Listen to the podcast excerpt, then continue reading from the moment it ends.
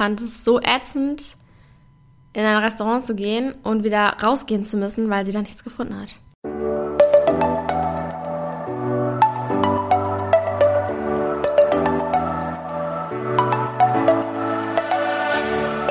Moin und herzlich willkommen zu einer neuen Folge des Eat Pussy Not Animals Podcast, der Podcast, der dir den Einstieg in die vegane Ernährung erleichtern soll.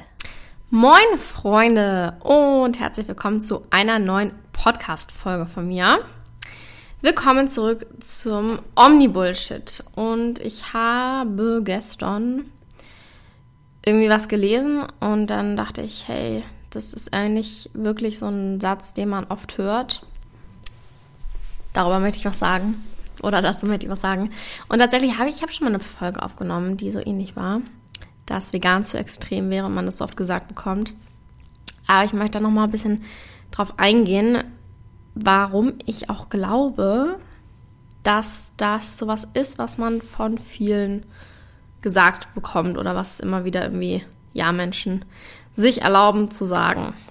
Tatsächlich habe ich das auch schon, bevor ich vegan wurde, diverse Male irgendwie mitbekommen. Ich habe es auch tatsächlich selber gesagt, bevor ich vegan wurde. Habe ich auch mal gesagt, auch vegan ist zu extrem.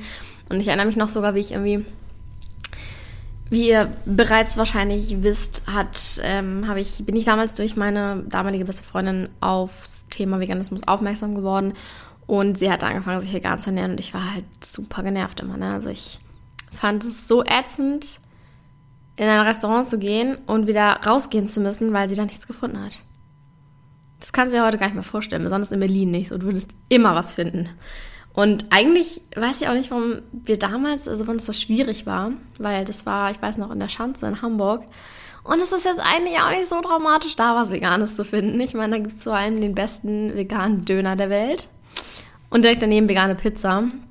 Aber wahrscheinlich war das damals alles noch nicht so krass. Das ist ja jetzt auch wieder fünf Jahre her fast sechs und kann gut sein, dass wir da auch einfach nicht so geguckt haben. Ich kann mich auf jeden Fall noch dran erinnern, wir sind in ein Restaurant rein, es gab nichts, sind wir raus und ich war so dicker im Ernst und ich war super genervt und ich habe auch mit anderen Menschen so drüber gesprochen, war so, boah, immer diese Extrawurst und es ist so nervig, man muss so Rücksicht drauf nehmen. Richtig hässlich. Ich habe aber, muss ich dazu sagen, auch schon, als ich dann vegan wurde, das reflektiert und auch gesagt, so, ey, ich hätte einfach viel offener sein müssen ähm, ja, hätte ich, hätte ich sein sollen, definitiv. Sollte man generell immer bei neuen Themen und nicht direkt zumachen. Anyways, auf jeden Fall fand ich das damals auch alles sehr extrem und ich war so, boah, was kann man da dann noch essen und nirgendwo kann man essen gehen und wie das halt so ist, ne, wie man das so kennt. Rational betrachtet stellt sich dann natürlich die Frage, was daran ist extrem, Pflanzen zu essen? Like what? Was daran ist extrem, Tiere nicht ausnutzen und töten zu wollen. Eigentlich ist es ja eher extremer, Küchen, Küken, Küchen, Küken zu schreddern oder Knochenbestandteile zu essen, Kälbern ihre Milch wegzunehmen. So ist ja eigentlich so gesehen viel, viel, viel, viel, viel extremer. Ich denke nur, wenn man sich nicht mit dem Thema auseinandergesetzt hat, vielleicht auch nicht die Hintergründe kennt und einfach so auf eine neue Situation stößt, wo jemand ja eine gewisse Ernährung sich angeeignet hat und äh, das danach lebt halt und auch sehr nach seinen Werten lebt, dann kann es, denke ich, einfach sein, so, es ist irgendwas Neues da und man ist dann so, boah, ist neu, nee, will ich nicht. Mensch ist ja auch eigentlich ein Gewohnheitstier und gar kein Veränderungsmensch, äh, Veränderungsliebhaber, generell gesagt. Und sobald man irgendwie auf eine neue Situation stößt, die halt erstmal auch so wirkt, wenn man sich halt nicht genau damit beschäftigt hat, dann wirkt vegan ja so, als könntest du einfach das nicht essen, das nicht essen, das nicht essen, das nicht essen, das nicht essen. Halt wie ein großer Verzicht. Das halt wieder dieses Mindset-Spiel, was ich auch schon oft erwähnt habe. Und ich denke einfach, wenn man auf diese neue Situation stößt und sich noch nicht damit auseinandergesetzt hat und nicht auskennt, dann kann es einfach sehr groß wirken und sehr ungewiss und sehr, dass man einfach, ja, so ein gewisses Gefühl der Überforderung spürt. Und insofern halt, ja, sagt, das ist zu extrem. Obwohl es rational gesehen einfach überhaupt nichts Extremes daran ist, Tiere schützen zu wollen. Ist ja eigentlich logisch, eigentlich normal. Und ich finde es halt krass, man kann es eigentlich auf relativ viel anwenden.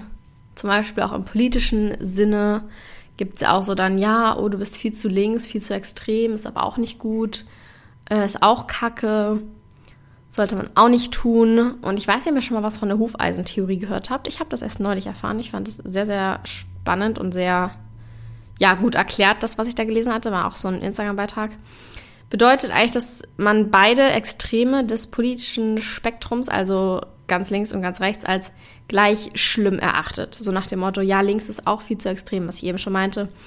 Und eine linke Gewalt ist genauso schlimm wie rechte Gewalt. Und man eben so dieses eigentliche, diese eigentliche, wie sagt man, Linie zwischen rechts und links sich das so quasi zu einem Hufeisen biegt und beide Extreme gleich grausam sind was man so pauschal überhaupt nicht sagen kann. Erstmal sind seit 1990 213 Menschen durch rechte Gewalt gestorben und durch linke Gewalt waren es halt mal gerade vier Personen. Und ja, linke Gewalt geht halt immer eher gegen Sachgegenstände als gegen Personen oder Personengruppen. Deswegen ist es auf jeden Fall viel zu äh, radikal dargestellt, diese Hufeisentheorie. Und es ist halt irgendwie so eine Verharmlosung von rechten Gewaltsystemen. Und ich denke, so beim Thema Veganismus, wenn man dann sagt, es ist zu extrem, es ist in gewisser Weise auch irgendwie eine Verharmlosung von dem Gewaltsystem gegen Tiere. Also dadurch, dass man irgendwie so ein anderes System angreift, outpointed, verharmlost man eben dieses Gewaltsystem. Und vielleicht ist es auch so ein bisschen was, sein Gewissen zu reinigen, irgendwie nicht äh, so, dass man so quasi sich dadurch selber ein besseres Gewissen machen möchte. Und ich denke, es ist auch sehr viel äh, Projizierung drin, dass man eigentlich, ja, anstatt darüber nachzudenken, dass äh, Tier, Tiere sind Nutztiere-System, in dem wir leben, ist es halt wirklich toll, will ich das wirklich weiter unterstützen, lieber projizieren, ja, aber guck mal, deins ist ja auch viel zu extrem. Deins ist ja auch nicht 100% toll. So, deins ist ja auch kacke, so. Wisst ihr, was ich meine? Einfach nicht das eigene hinterfragen, sondern lieber dann wieder den Fehler bei dem anderen suchen. Und vielleicht tatsächlich auch so ein bisschen den anderen, die andere klein halten.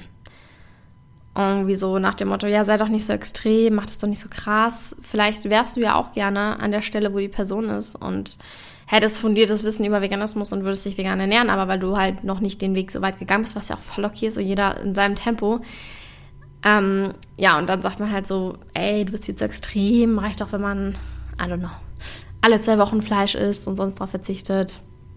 Halt wieder dieses Fehler suchen und ähm, um sich selber besser zu fühlen. Irgendwie so ein bisschen kommt wieder dieses wunderbare Wort ins Spiel, Fleischesser Fragility.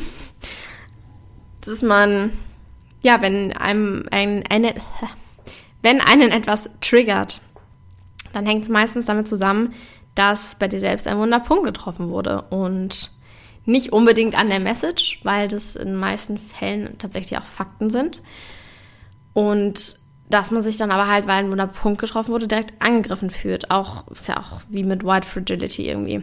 Wenn man einen Fehler gemacht hat, sich rassistisch ausgedrückt hat oder so und jemand sagt, hey, das war nicht so cool, weil so und so und so und so. Und da ist man so, ja, aber finde ich irgendwie nicht so toll, dass du mich so angreifst, weil äh, dies und das und war ja auch nicht so gemeint. Es ist halt dieses White Fragility-Thema und wie ich finde, gibt es halt auch für FleischesserInnen so ein Wort. Ich nenne es halt Fleischesser Fragility. Ähm, ja, dass das halt daher kommt, dass man einfach, wenn man diesen Triggerpoint hat, sich dann angegriffen fühlt von, muss ja nicht mal was krasses sein, kann ja auch einfach eine vegane Person neben dir sitzen und du denkst so, boah, ich hätte auch gerne irgendwie würde auch gern schon vegan leben, aber ich, ähm, keine Ahnung, finde Käse toll. Und dann fühlt man sich von der Person angegriffen, ohne dass die Person überhaupt irgendwas gesagt hat. Ja, und ich denke, so eine Reaktion darauf wäre dann auch zu sagen, boah, das ist mir viel zu extrem. Um halt, ja, das schlechte Gewissen auszubügeln, um beim anderen was auszupointen, um ähm, den Fehler, ja, woanders zu suchen im System sozusagen okay, Veganismus ist kein System, aber in der Bewegung, in der Veganismusbewegung den Fehler suchen und dann sagen, das wäre zu extrem, anstatt halt nachzuhaken und darüber nachzudenken.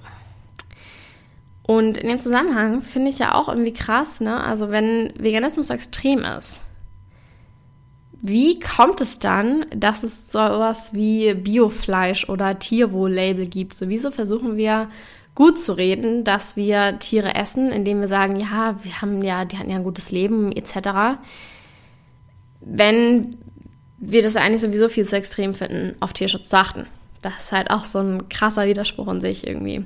Wenn wir halt nicht wüssten, dass Tiere Schmerz empfinden oder wenn wir nicht daran glauben würden, dass Tiere Schmerz empfinden, dann gäbe es halt diese ganzen Label nicht. Also Leute, never forget, dein Einkauf ist auch dein Stimmzettel. Wenn ihr irgendwie was nicht mehr unterstützen wollt, kauft es nicht mehr ein und dann könnt ihr schon ein Punkt in der Veränderung sein.